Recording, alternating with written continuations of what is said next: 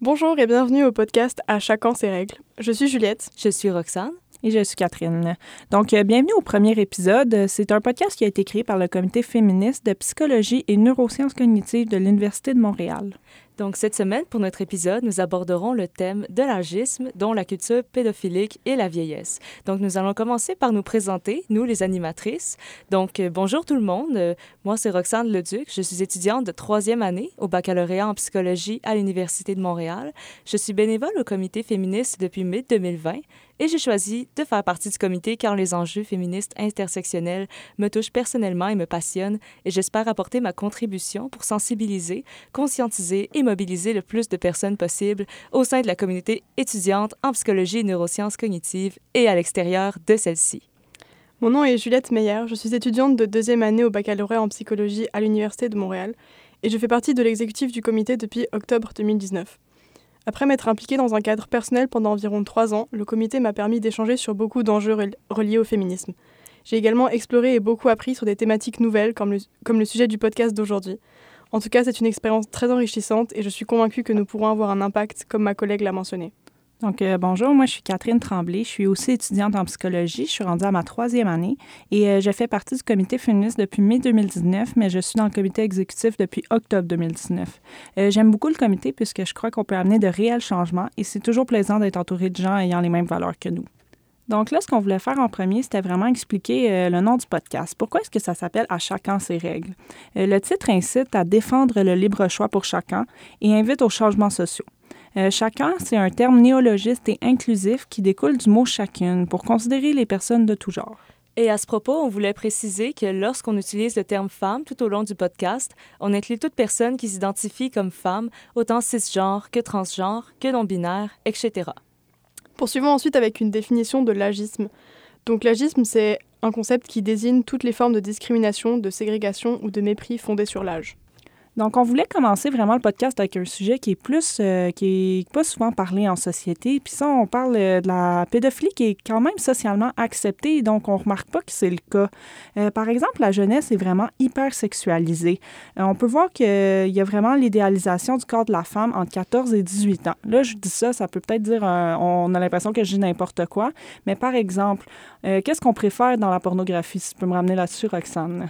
On parle surtout de femmes justement sans poils, lisses, qui n'ont euh, pas de cellulite, euh, etc. Donc c'est un modèle qui est à atteindre pour toutes les femmes, du moins on le présente comme ça. Euh, et pourtant c'est un modèle qui est impossible à atteindre puisque plus le temps passe, plus nous en tant que femmes on vieillit, donc plus ce modèle-là devient irréaliste à atteindre. je me demandais si tu avais quelque chose à rajouter, Juliette, à ce propos. Mais euh, on pourrait apporter le sujet de l'idéal de la femme sans poils. Euh, on a beaucoup de pression en fait pour euh, toujours se, se, raser. Puis par exemple, moi je me faisais souvent critiquer genre quand mes poils sur les jambes par exemple étaient trop longs. Puis c'était vraiment une grosse pression sociale. Puis tout ça en fait, genre le culte de la femme sans poils, ça amène vraiment à une infantilisation. Ouais. Puis comme moi aussi, que, comme tu disais pour le poil, moi aussi quand j'étais plus jeune, quand je me rasais pas, je me faisais regarder de travers. Si j'avais le poil un peu trop long, je me souviens, j'avais des amis gars qui me disaient comme oh, tu t'es pas rasé hier, mais comme lui, il, mm-hmm. était, il était totalement poilu, mais lui, c'était pas grave parce que c'est un gars. Comme pourquoi moi, en tant que femme, euh, je dois me raser. Tu sais, ça me frustrait aussi quand j'étais jeune parce que je voyais que c'était pas normal. Pourquoi moi, je dois passer des heures à me raser euh, comme euh, tous les mois? Puis les gars, oui, ils se rasent la barbe un peu, mais tu sais, t'as le droit de te pousser la barbe, t'as le droit d'oublier trois jours. Moi, j'oubliais trois jours mes aisselles, puis on me faisait remarquer tout le temps, puis je comprenais pas pourquoi. Puis quand je disais aux gens, des fois, tu sais, j'avais des hommes adultes, tu sais, dans la cinquantaine qui me disaient comme, ah, ben là, faut que tu te rases. Là, je disais, ouais, mais pourquoi? Puis ils me disaient, ben, parce que t'es une fille, une fille, ça se rase. J'étais comme, mais pourquoi? Tu sais, il y a aucune raison. Le poil, il est là pour te protéger, pour te faire de la chaleur, puis c'est naturel. Fait pourquoi on veut le raser? Puis c'est en, parlant de ce sujet-là qu'on a remarqué, ouais, c'est vraiment, comme tu disais, Juliette, pour infantiliser la femme. Puis ça, euh, je veux dire, c'est vraiment, euh, c'est frustrant quand on s'en rend compte. Et justement, à ce sujet, la première fois dont j'ai vraiment pris conscience de mes poils, c'est euh, justement enfant. J'avais 11 ans, j'étais à la piscine avec des amis et j'étais la seule parmi les trois qui n'étaient pas rasés. Et les deux avaient déjà commencé à s'épiler, à se raser. Puis euh, elles ont regardé mes jambes et regardé mes aisselles et dit ben, Arc, comment ça tu te rases pas, toi Puis je me souviens vraiment du sentiment de honte qui s'est accompagné euh, de ça. J'étais comme Oh my God, euh, OK, il faudrait peut-être que je fasse comme tout le monde. Peut-être que c'est pas correct, justement, de garder ses poils. Puis j'étais juste pas consciente de mes poils avant. Pour moi, c'était normal. Et malheureusement, cette, cette intervention-là a fait en sorte que là, je ne considérais plus les poils comme normaux. Donc, il y a vraiment eu un changement de paradigme, tu sais, puis c'est arrivé jeune. Ben, moi, ça me fait penser à autre chose qui s'est passé euh, pour moi au secondaire, donc euh, il y a quelques années. C'était, je sais plus exactement le contexte, mais euh, j'imagine que c'était en été, puis j'avais genre, je portais un short. Puis moi, ça fait plusieurs années que je m'épile plus les jambes. Et je sais plus exactement ce qu'un gars m'a dit, mais il a dit comme Oh, je connais pas beaucoup de gars qui aiment les filles avec des poils. J'étais juste, mais. Enfin, ben si, genre, ça existe. Puis, tu sais, moi, je m'en fichais de son avis, mais comme ça m'a vraiment marqué comme phrase. Puis que ça soit tellement, genre, intégré dans leur vision des choses, puis que, tu sais, heureusement, il y a des, des, gars qui sont assez ouverts sur ça. Euh, mais, ouais, ce moment, ça m'avait vraiment étonné. Je le sais, moi aussi, c'est quand que, surtout quand je rencontre des, comme quand je pense à comme dater ou quoi que ce soit, puis je me dis, ah, je vais rencontrer quelqu'un de nouveau, j'ai toujours peur que cette personne-là soit pas à l'aise avec mon poil. c'est stressant parce que tu te dis, si jamais tu montes, tu du poil, est-ce que la personne sera plus attirée vers toi? Puis tu te dis, en même temps, c'est frustrant parce que c'est pas sa faute nécessairement parce que socialement c'est tellement inacceptable mais en même temps je me dis je veux pas me raser parce que quelqu'un d'autre est inconfortable puis je me dis c'est ça qui est le qui est comme le deal breaker c'est frustrant pour une relation. Puis combien de femmes que je connaisse euh, dans la famille, dans les amis, qu'ils détestent le poil? Comme il y en a plein là, qui se font passer, euh, c'est euh, hum, c'est quoi, le laser, les places, tu sais, comme qu'est-ce qui est vraiment pour ne plus jamais avoir de poils. Ça coûte cher, ça.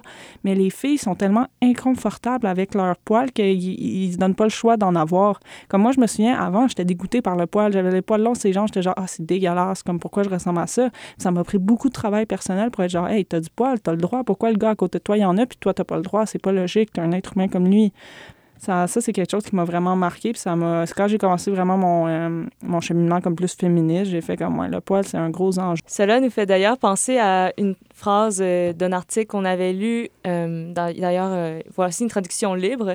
Plusieurs hommes ne sont plus attirés par moi lorsqu'ils se souviennent que je suis une femme et non une jeune fille. Je trouvais cet exemple-là comme super parlant, puisque sais, le, corps de la femme a du poil naturellement et le corps de l'enfant de n'en a pas. Donc, euh, je trouvais que c'est quand même frappant. Puis aussi, comme on parlait tantôt, on disait la cellulite aussi, les femmes n'ont pas le droit d'en avoir. Les seins, on, en, voulait en parler un peu plus tard aussi, mais les seins qui pendent, parce que ça, ça montre que tu es vraiment une femme. Puis quand ça pend, ben ça, les femmes qui, ont des, qui en ont des plus gros seins, euh, c'est sûr ça va pendre, mais on force à mettre la, le soutien-gorge. Et même quand on est enfant, euh, tout le monde commence à porter une, un soutien-gorge vraiment tôt. Là, comme en seconde que nos seins poussent un peu, on nous force à en mettre. Puis comme, je me souviens, comme moi, j'en avais, j'en avais pas quand j'étais jeune. J'étais toute petite. Puis je me disais que ça me servait à rien, mais tout le monde en mettait. Fait j'en ai mis aussi au final. Comme je l'ai mentionné plus tôt aussi, euh, on parlait de la pornographie. Il y a des sections comme euh, teen, on veut vraiment sexualiser la femme au plus jeune que légalement on a le droit de le faire. C'est aussi un autre exemple qui est assez désolant qui est arrivé dans les dernières années. C'est avant que la chanteuse Billie Eilish ait 18 ans, il y avait des, euh, des décomptes à rebours pour dire OK, dans ce temps-là, elle va avoir 18 ans, ça va être légal de la sexualiser. Fait qu'on voyait que les hommes voulaient sexualiser une enfant, mais n'avaient pas le droit légalement. Fait que c'est quoi les implications? Est-ce que ça veut dire que s'il y avait le droit, il le ferait. Puis c'est un peu, c'est quand on y pense, c'est dégueu. Tu sais, c'est comme, c'est pas normal à mon avis. Et il y, a des, il y a déjà des hommes euh, qui le font, euh, comme par exemple euh, le phénomène des Little Idols au Japon, où souvent ça va être des petites filles de 6 à 12 ans qui vont être habillées en femmes et qui vont être sur une scène et tout. Exactement, puis elles vont être aussi vraiment idéalisées et surtout leur public numéro un, en fait, c'est des hommes d'âge moyen, genre dans la quarantaine. Puis c'est vraiment spécial de s'imaginer que des hommes de cet âge-là vont idéaliser des, bah, des filles de 6 à 12 ans. Et elles sont considérées vraiment comme, comme un idéal de la femme, en fait, alors que bah, elles sont super jeunes. On en a beaucoup parlé, puis au final, on se demandait c'est quoi le but de cette infantilisation de la femme, parce qu'on le voit que c'est vraiment un phénomène sociétal, puis tout le monde le fait. Puis vraiment, ce qu'on a vu, c'est que dans plusieurs, dans des lectures qu'on a fait, c'est que c'est vraiment le, but, c'est de ramener la femme à être comme une enfant afin qu'elle soit plus facile à contrôler. Parce que si on traite la femme comme un enfant, on peut lui dire quoi faire, on peut lui dire qu'est-ce qu'elle peut pas faire. Puis on le voit surtout, euh, en milieu de travail ou quoi que ce soit, on le voit que la femme, elle est toujours considérée inférieure aux hommes et pas prise au sérieux. Et il y a également d'autres conséquences à cette hypersexualisation-là de la jeunesse euh, chez les femmes. Donc, euh, par exemple, on peut parler euh, du choix de vêtements que nous, on a, les femmes, à l'adolescence. Comme je me souviens quand je magasinais au garage, au H&M, par exemple, à l'âge de 14, 15 ans, je remarquais qu'il y avait toujours des habits plus courts chez les filles versus chez les garçons. Et justement, euh, il y avait les chandails Beden, il y avait les mini-shirts, euh, mais en soi, il n'y euh, a aucun problème à ça, mais le problème, c'est qu'on avait seulement ça comme choix. Des vêtements comme plus longs, on en avait moins. Des chandails qui recouvraient, par exemple, le ventre, mais il n'y avait pas nécessairement ce choix-là. Et en conséquence, ça faisait que au secondaire, mais il y avait plein de filles qui, justement se faisaient avertir, qui avaient des retenues, euh, des, avertissements euh, comme quoi euh, leurs vêtements étaient trop courts. Mais quand c'est notre seul choix, sais, je veux bien comprendre que, admettons, c'est, ça fonctionne pas à l'école et tout, mais même là, moi, je trouve que c'est dérangeant que ce soit pas acceptable à l'école parce que c'est des corps d'adolescentes et ça devrait pas être sexualisé, justement. Oui, puis aussi, avec ça, le problème, c'est qu'on avait, comme tu disais, on n'avait pas l'option d'autres linges. Puis même quand on avait l'option, c'était toujours baggy, c'était toujours du linge que les, tu sais, on s'entend, on considérait, de gars. Puis ça faisait en sorte que nous, on n'osait pas porter ce linge-là pour pas se faire ridiculiser. Mais on n'avait pas, on n'avait pas de juste milieu. On pouvait pas porter du linge long parce qu'on se faisait rire, on se faisait traiter de garçon manqué. Combien de fois qu'on l'a entendu ça quand on était trop masculine, tu sais. Puis c'est quoi? On s'entend que ça veut rien dire au final. Puis mm-hmm. aussi, euh, quand on s'habillait trop court, ben là, on se faisait traiter de pute, on se faisait traiter, ah, pourquoi tu portes ça aussi court, puis toutes des affaires de même, tu sais, comme, ah, euh, tu sais, j'ai entendu des témoignages de, ah, porte pas ça euh, devant ta famille, puis c'est comme, pourquoi il me sexualise, tu sais, pourquoi il penserait que c'est sexuel, je suis un enfant de genre 12, 13, 14 ans, je suis pas, je suis pas en train de me sexualiser, je sais même pas c'est quoi la sexualité à ce temps-là, tu sais. C'est ça, puis pourquoi on peut juste pas s'habiller en paix? Tu sais, je veux dire, on fait mm-hmm. juste s'habiller, on met notre tenue pour la journée, on soit pas de commentaires. Ce serait vraiment plus simple comme ça. Ouais, c'est ça, comme l'été, quand il fait chaud, ben il fait chaud. J'ai pas envie de m'habiller avec des shorts longs. Le nombre de fois, je me suis fait quatre cols quand j'étais avec des pantalons courts, mais comme, qu'est-ce que je porte? Une jupe longue tout le temps? Genre, j'ai pas envie de. Tu sais, même quand je sors, des fois, je suis stressée l'été, comme j'ose moins sortir, parce que je me dis, si je sors dehors, je vais peut-être me faire quatre cols.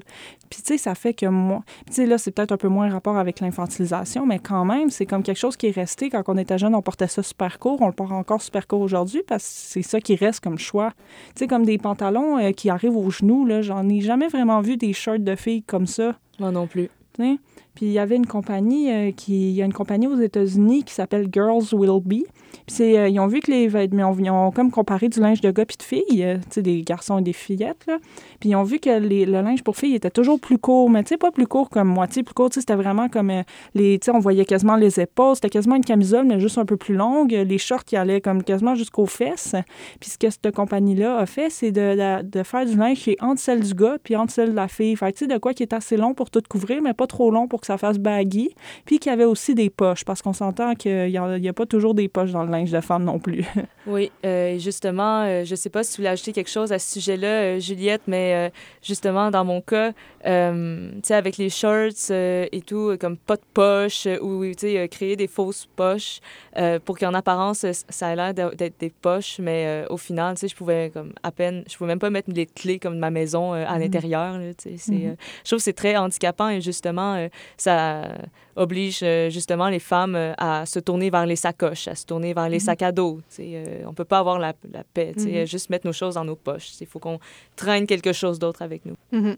Pour revenir sur le 4 col, on avait juste du linge court. Puis moi, j'ai remarqué que quand j'étais plus jeune, vers environ 12-13 ans, je me faisais beaucoup plus 4 calls que je le faisais. Aujourd'hui, j'avais beaucoup de mes amis qui disaient que ça arrivait souvent. Je m'étais fait 4 calls avec une amie, puis elle me disait, oh, ouais, c'est pas la première fois, je suis habituée.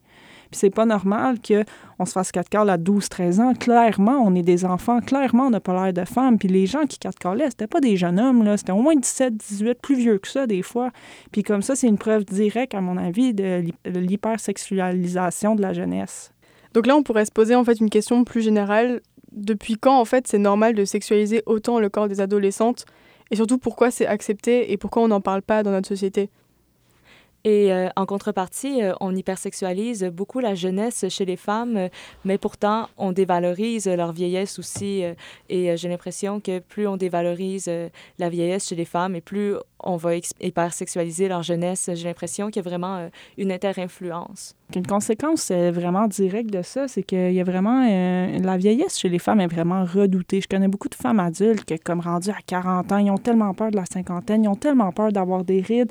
Et même moi, avant, genre, j'avais quoi, genre 18 ans, puis je me sentais comme je commence à être vieille, puis j'ai 18 ans, puis là, j'étais genre, faut-tu que je commence à investir dans les crèmes anti-âge, faut-tu que je commence à porter plus de crème solaire pour pas avoir de rides plus tard, tu sais, j'avais 18 ans, j'avais pas des rides avant un bon, euh, tu sais, comme 10-20 ans minimum, mais on, tu sais, dans la société, c'est tellement mal vu les femmes âgées que j'avais super peur de ça. Ben, c'est ça, en fait, la vieillesse, c'est vraiment vu comme une perte de jeunesse, une perte de fertilité, une perte de beauté. Parce que les, standards en fait de, de beauté, c'est juste comme la jeunesse puis la fertilité. Et puis si en tant que femme, t'as pas ça, ben comme tu vaux plus rien dans le fond. Et c'est triste en fait de voir que la vieillesse est si mal vue juste à cause de ça, puis que genre ça représente vraiment juste une perte de valeur. Puis, tu sais, si on veut plus pousser là-dessus, c'est qu'on voit souvent que, tu sais, on parle pas, je sais que ça devient un peu plus macabre, mais on parle pas de la mort dans la société, mais comment qu'on veut en parler quand on a aussi peur de la vieillesse? Fait qu'on parle pas de vieillesse, fait qu'on parle pas de la mort, puis tout le monde est super mal à l'aise à propos de ce sujet-là. Fait que ça fait juste un cercle vicieux où est-ce qu'on est juste toujours pas bien avec le fait de vieillir, puis on sera jamais bien si on continue comme ça. Tu sais, on voit combien de femmes, je connais, je connais à peine de femmes, je peux en compter sous le bout de mes doigts le nombre de femmes dans mon entourage qui se teignent pas les cheveux hmm. dans la vieillesse. Moi aussi. Puis, tu sais, on en a parlé euh, entre nous avant le podcast, tu sais, on parle aussi euh, des, de la teinture. Hein. Tu sais, la teinture, mm-hmm. euh, c'est quoi? Comment ça s'appelle? la teinture pour cheveux, tu veux dire? oui, justement, il y a plusieurs femmes dans mon entourage, euh, justement, euh, quand, mettons, on se rencontre euh, en famille et on discute entre nous et, admettons, on, va se faire des compliments. Ah, tu sais, t'es bien jolie et tout, t'es belle. Et ensuite, ben, les femmes en question à qui je pense, tu sais, vont me répliquer Ah, mais pourtant, ma teinture pour cheveux est pas faite. Tu sais, c'est des femmes quand même d'un certain âge. ma teinture pour les cheveux est pas faite. Tu vois, on voit un peu de blanc, on voit un peu de gris. Donc, c'est pas bien. il faut vraiment il euh, faut vraiment que j'aille chez la coiffeuse bientôt. Hein, On veut mhm. recouvrir la vieillesse, on veut la cacher. Mm. Mhm. Puis aussi, mais par contre, chez les hommes, il y a de la teinture, c'est genre euh, poivré et salé. C'est ça le nom? Oui, ouais? Euh, c'est la sel et poivre. Ouais, sel et poivre. poivré et salé, oui.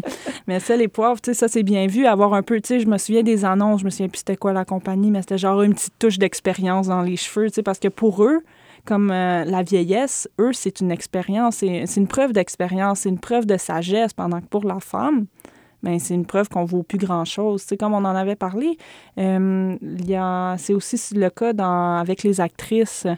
Comme on s'entend, Brad Pitt, il est rendu plus vieux, puis c'est ah, tout un homme, tout un acteur, il est tellement hot, mais comme combien de femmes actrices qui. Tu sais, il y a beau, en fait, il y a beaucoup de femmes actrices qui perdent leur emploi, qui perdent des contrats parce qu'ils vieillissent. Et celles qui euh, le gardent, comme par exemple, moi, je pense à Jennifer euh, Aniston. ben, elle, elle est dans la cinquantaine maintenant, je crois. Et euh, par contre, tu sais, son corps, euh, son visage, ses cheveux, la façon dont elle s'arrange, elle a l'air plus jeune et c'est ça qu'on c'est ça qu'on valorise. Moi, je vois beaucoup de mimes sur Internet euh, à propos de Jennifer Aniston qui a l'air toute jeune et tout, à 50 ans, versus, par exemple, moi à 25 ans et c'est comme, une c'est comme représenté par une personne âgée. Puis comme tu mentionnais plutôt à propos de la crème anti-âge, moi, il y a une, une fille dans mon entourage qui a genre 19-20 ans, puis qui utilise une crème anti-rides. Puis tu sais, dessus, c'est écrit comme crème anti-âge ou quelque chose de ce genre-là. Puis je trouve ça tellement choquant comme t'as 19 ans ou 20 ans et t'as déjà peur des rides et tu utilises déjà des produits pour genre empêcher un, un phénomène qui est complètement naturel, puis tu sais, qui, on s'entend, arrive à tout le monde. Puis c'est ça, je trouvais ça juste vraiment étrange de la part de, de quelqu'un de si jeune, en fait, de, de déjà vouloir s'empêcher de vieillir, en fait. Et on en parlait entre nous, euh, justement, euh, avant l'enregistrement euh, du podcast, le fait qu'à 20 ans, en tant que femme, on a déjà peur de vieillir, alors qu'à 20 ans, tu es au début de ta vie. ça veut dire, quand tu as 20 ans, ben, d'habitude, là, mettons, selon les statistiques, tu sais, il te reste 50 ans, 60 ans à vivre. Tu es au début de ta vie, tu as déjà peur de vieillir, tu te mets déjà comme ces bâtons-là dans les roues Ouais, puis c'est tellement d'avance sur quand tu vas être vieille. Puis tu sais, quand tu y penses, c'est épuisant parce qu'à 20 ans, tu as peur de vieillir. Tu as 30 ans, tu dis, oh, je suis vieille. Puis rendu quand tu es vieille, quand tu as 60, 70 ans, bien là, tu es vieille, puis tu veux le cacher. Fait que toute ta vie, ton seul but sur ton physique, c'est de te cacher. Fait que c'est pas plaisant. Comment qu'on veut que les femmes s'aiment, puis acceptent leur corps, acceptent qu'ils ont des valeurs et tout, si tout le long, ils se disent qu'ils sont pas qu'ils sont trop vieilles, qu'ils vont avoir l'air vieilles? C'est une peur qui reste tout le temps là, fait qu'ils mettent full d'efforts là-dessus. Mais au final, tu n'as pas le choix de vieillir. Puis si on pouvait au moins accepter ça, mais je pense qu'on s'en porterait tellement mieux sur notre estime personnelle aussi. exactement. Puis surtout, comme on disait, genre à 20 ans, tu commences vraiment ta vie. Puis tu sais, tu as d'autres préoccupations comme, les études, le travail. Puis à ce propos-là, genre, dans le milieu du travail, euh, par exemple, aux États-Unis, la discrimination envers les femmes de plus de 40 ans a augmenté de 15% entre 1990 et 2017, alors qu'elle a diminué de 18% pour les hommes. Et je trouve, ça je trouve une, statistique comme ça tellement choquante que d'une part ça augmente pour les femmes et d'une autre part ça diminue pour les hommes en fait. Et enfin je sais pas, moi je trouve ça vraiment, euh, vraiment choquant. Et c'est d'autant plus choquant que l'agisme euh, envers la vieillesse euh, commencerait à 40 ans pour les femmes dans le monde du travail comparativement à 45 ans pour les hommes selon la même étude. Puis ça, on peut aussi le voir encore une fois, euh, je viens de repenser à ça, euh, dans le cinéma. Comme euh, j'ai souvent vu, j'ai souvent vu des histoires de comme dans, il y avait des couples dans les films, puis les acteurs n'avaient vraiment pas le même âge. Comme le gars était souvent, dans la majorité du temps, je vais retrouver mes sources parce que là, je les ai pas en tête, mais je vais les mettre dans les euh, sources podcast. Mais l'homme était beaucoup plus âgé que la femme. Des fois, des différences d'écart d'âge de 20 ans. Puis ça, ça montre encore une fois que la jeunesse est, sexualisée chez la femme. Tu sais, c'est plus beau une femme jeune qu'une femme âgée. Puis même quand le gars a 40 ans, il peut pas au cinéma sortir avec une fille qui a pas l'air de 20 ans. Puis ça, c'est mhm. frustrant de réaliser ça. Tu sais, comme même quand on est au cinéma, c'est toujours la femme plus jeune qui est avec un gars âgé. Puis ça aussi, je trouve, ça se retrouve beaucoup dans la vie euh, de, ben pas de tous les jours, mais oui, en fait, la vie de tous les jours dans le dating scene. On voit souvent des hommes qui sont plus attirés vers les jeunes femmes. Tu sais, on voit souvent des hommes de 40 ans qui sortent avec une fille de 30, 20 ans, mais imaginons qu'une femme ferait ça, ben, elle serait un peu mal vue. Ça serait comme, pourquoi elle sort avec un petit jeune? Puis ça serait, tu sais, on, juge des fois un peu les hommes, mais tu sais, on juge vraiment plus les femmes quand ça arrive. Puis je me souviens, moi, quand j'étais jeune, c'était toujours, ah, oh, sort avec un gars plus vieux, ils sont plus matures. Mais on disait jamais aux gars de sortir avec des filles plus vieilles. Puis tu sais, on s'entend, les gars sortaient souvent avec des filles plus jeunes. Euh, mm. que eux. Puis justement, à propos de ça, euh, il y a souvent le terme cougar pour les femmes euh, plus âgées qui sortent avec des hommes plus jeunes et le terme gold digger pour les femmes plus jeunes qui sortent avec des hommes plus âgés. Mais il n'y a aucune, aucun nom, aucun terme, aucune étiquette en fait pour les gars. Puis ça montre un peu que les hommes ont comme jamais le blâme dans ces relations-là. On peut prendre par exemple euh, l'exemple de Emmanuel Macron et Brigitte Macron qui ont 25 ans de différence. Et combien de fois j'ai vu sur Internet des, des blagues sur le fait que la femme de Macron pourrait être sa mère, puis c'est plein d'images où elle est genre dévalorisée parce qu'elle est plus âgée que lui et qu'il y a une énorme différence d'âge et ça choque tout le monde. Mais par contre, quand on, moi, j'ai un exemple qui vient du Québec, Céline Dion puis René Angélil, il y avait comme 26 ans de différence. Puis c'était lui l'aîné d'elle. Puis je veux dire, moi, ça me créait pas un malaise. Mais comme tantôt, on a parlé de genre, euh, ben, tantôt avant, on avait parlé de Brigitte et de Macron. Puis là, ça, ça m'a créé un malaise. Puis j'étais comme, puis ça, je le sais que c'est, tu sais, quand j'y réfléchi, je comme, c'est ridicule que j'ai un malaise, mais tu sais, c'est tellement mal vu dans la société, une femme plus âgée que son chum qu'on pense c'est pire qu'un homme qui sort avec une jeune femme. C'est là qu'on réalise l'ampleur euh, du double standard, justement. Oui, exactement, de la vieillesse puis de l'âgisme chez la femme. Et comme on disait euh, tout à l'heure avant l'enregistrement euh, du podcast, au fond, René Angélil a connu Céline Dion quand, il avait, quand elle avait 14 ans. Environ, ouais. Puis il sortait quand même avec, puis il a pas vraiment, puis il a pas sorti avec dans ce temps-là, mais il a sorti avec plus tard, puis il n'y a pas vraiment eu de gros, euh, tu sais, je veux dire, je n'étais pas née non plus, je pense, dans le temps, mais tu sais, je me souviens pas, on parlait pas de ça, on disait pas que c'était un gros scandale, on dirait pas que c'était, la relation était dégueulasse, tu sais, mais comme elle qui a 25 ans, son aînée, euh, Brigitte qui a 25 ans, l'aînée d'Emmanuel Macron, c'est, ça, c'est, ça, c'est grave. Donc, euh, aussi, pour faire suite à tout ça, euh, il y a une autre On pense qu'il y a un autre phénomène qui se passe qui est dû à la sexualisation de la jeunesse chez les femmes. Puis c'est aussi, euh, on a regardé dans le fond les statistiques du Canada, les statistiques gouvernementales, des agressions sexuelles déclarées par la police de 2009 à 2014. Puis on a vu que l'âge médian des victimes des agressions sexuelles déclarées était de 18 ans. Puis 87 de ces victimes étaient de sexe féminin. Les jeunes femmes et, les, et des filles. Puis parmi les victimes, il y avait 26% qui étaient en bas de l'âge de 13 ans. Et euh, en fait, 13 ans au moins. Et quand on regarde les agresseurs, euh, ben, les auteurs présumés inculpés d'agression sexuelle, il y avait 98% donc la, la grande majorité, euh, qui étaient de sexe masculin et leur âge médian était de 33 ans. Et euh, oui, on sait que la pédophilie, c'est un trouble mental, mais on peut quand même euh, voir que peut-être la société qui sexualise la jeune femme fait en sorte qu'il y a beaucoup plus de pédophiles qui agressent les jeunes femmes que les jeunes hommes. Et aussi euh, que dans le fond, dans les agressions sexuelles, c'est une majorité ben pas une majorité, mais il y en a quand même beaucoup que c'est des jeunes femmes. Fait que l'hypersexualisation, on pense que vraiment c'est une conséquence très néfaste, bien qu'il y en a beaucoup, mais celle-là, c'en est une qui est supplémentaire. Donc, euh, pour conclure, euh, on voit que l'agisme est très présent dans la société, que ce soit euh, envers la dévalorisation de la vieillesse chez la femme ou au niveau de la jeunesse qui est hypersexualisée. Donc, c'était Roxane, Juliette et Catherine. Merci de nous avoir écoutés. Vous pouvez nous écrire vos questions, vos commentaires et partager sur vos réseaux sociaux pour soutenir l'initiative du comité, puisque c'est une nouvelle initiative.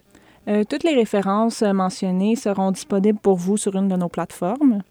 N'oubliez pas d'aller suivre la page Facebook et Instagram du comité féministe de Psychoneuro et tous les liens seront dans la description. Donc euh, merci encore pour votre présence et prenez soin de vous.